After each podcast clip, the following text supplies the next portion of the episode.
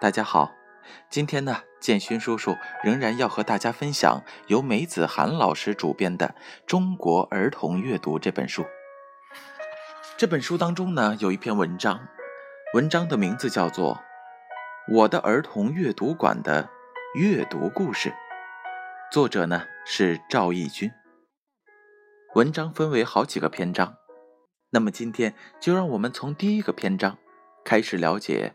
阅读馆的阅读故事吧。篇章一：诞生在甜蜜日子里。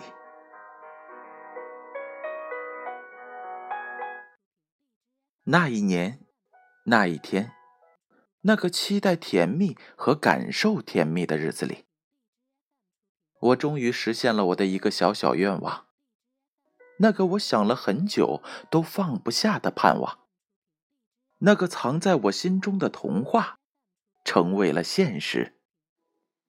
我的儿童阅读馆成立了。我兴奋地写下了一段没有经过推敲的文字，却由心而发。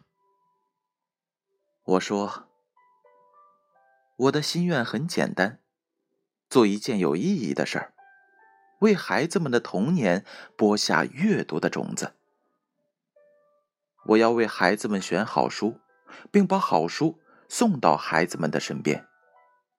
这是我许下的承诺。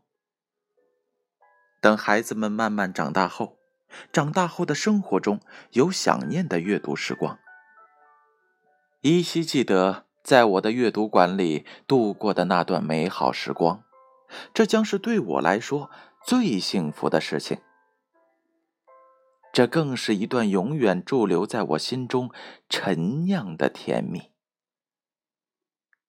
我们因阅读结缘，愿我们成为知己。从那天起，我守着这个甜蜜誓言，开始了我和孩子们以及家长们一起阅读的每一天。刚刚开始的时候，这里的书只有两千六百多种。现在已经超过了五千多种，并且依然在丰富着。这些书都是我喜欢的，也是我认为孩子们会喜欢的。只要我读到了，我会把它们一箱一箱的都买回来。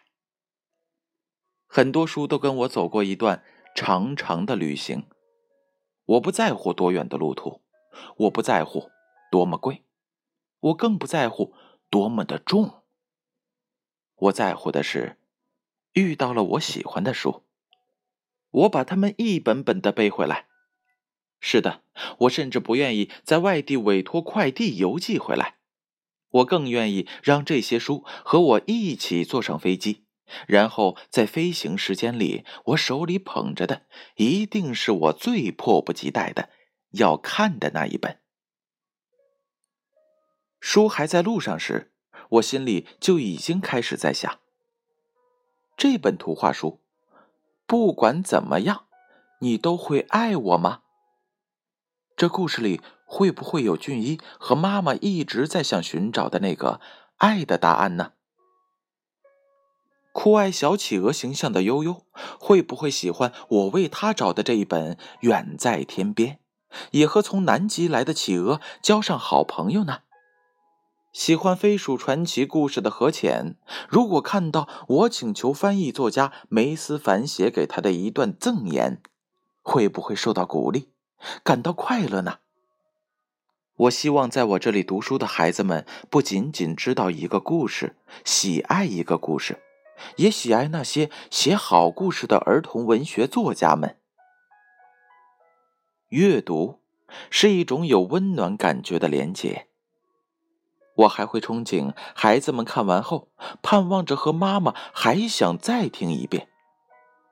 我也会期待着他们的爸爸妈妈告诉我一切与书有关的感受。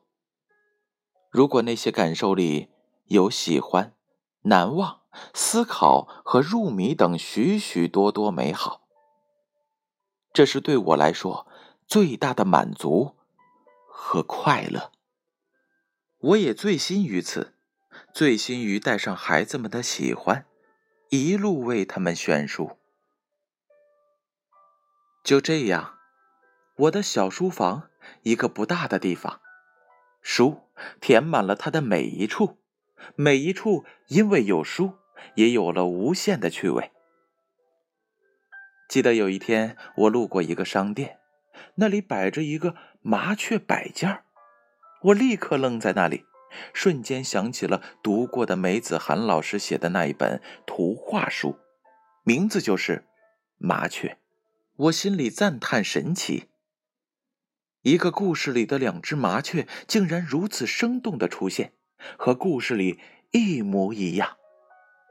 仰着头，张着小嘴巴，看着它们，仿佛能听到那些叫声。我感叹的想：怎么会有这样的巧合呢？